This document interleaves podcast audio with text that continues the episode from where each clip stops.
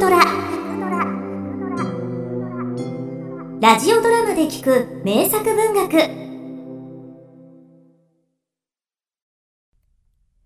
ひばりの子。岡本かの子。今年8つの一郎さんと6つの妙子さんを気立ての優しいばあやが一人でおもりをしておりました。そのばあやがある日のこと。お里へ参りました時かわいいかわいいひばりの子を一つたもとの中へ入れて帰りました。おやまあまあそんなにお騒ぎになってはいけません。これはねばあやが今日西田んぼの細道を通るとどこやらでチチチチとかいい声がしますから振り返ってみますとすぐ道端の積みわらの陰にこんな小さなひばりの子が一つ寂しそうにうずくまって泣いておりました。あんまり寂しそうでしたしほらこんなに可愛いでしょですからばあやも急に欲しくなってそっと抱いてきてしまったのですよですがまだ生まれたばかりの赤ちゃんですからあんまりお騒ぎになるとびっくりいたしますよ。僕それをねあのカゴへ入れて育てようや。私もあの袋を持ってくるわ。やがて一郎さんは去年の夏キリギリスを飼った空かごを持って妙子さんは汽車子の入っていた小さな糸網を下げて飛ぶようにして戻ってまいりました。さあばあやばあやははたと困ってしまいました。あらあらどうしましょう。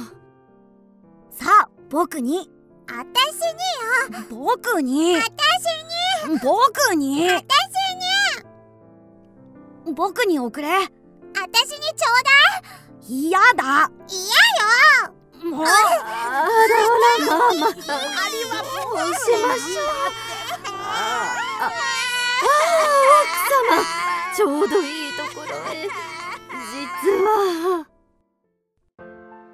帰ってきたお母様はぼんやりとしている2人をしばらく見比べていらっしゃいましたがやがてバーヤのたもとの中の小ひばりをお眺めになりますと小ひばりはかり辺りが静かになったのに安心してかごま粒のような目をパチパチやりながら頭を左右に振るのでしたこれはまだ親のひばりのお乳を欲しがっている赤ちゃんひばりですよ。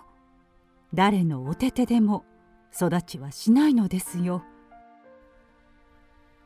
さようでございますね。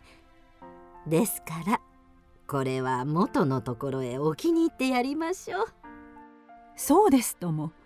それがよい。ね。一郎さん。妙子さん。お母様に諭されると一郎さんも妙子さんも欲しい欲しいと思い詰めていた心が急に溶けてしまいました。うん返してこよそれがいいわね。うん。返してこよそれがいいわね。それから間もなくでした。すみれやタンポポが咲き乱れてお日様の光がのどかに照り渡った西田んぼのあぜ道に小ひばりを抱いたばあやの後からむつましく声を揃えて唱歌を歌いながら行く一郎さんと妙子さんの姿が見えました。あくる朝二人がふっと目を覚ましますと枕元に一郎さんの方のには真っ白な大きなゴムまりが。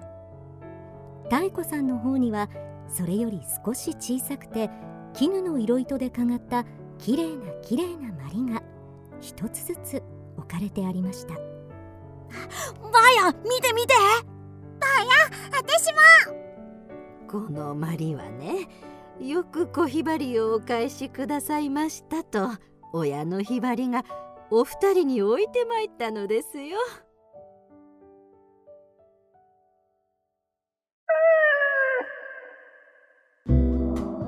キクドラは YouTube にもチャンネルを開設チャンネル登録お待ちしていますそして Twitter で独り言をつぶやいています詳しくは公式サイトからどうぞ。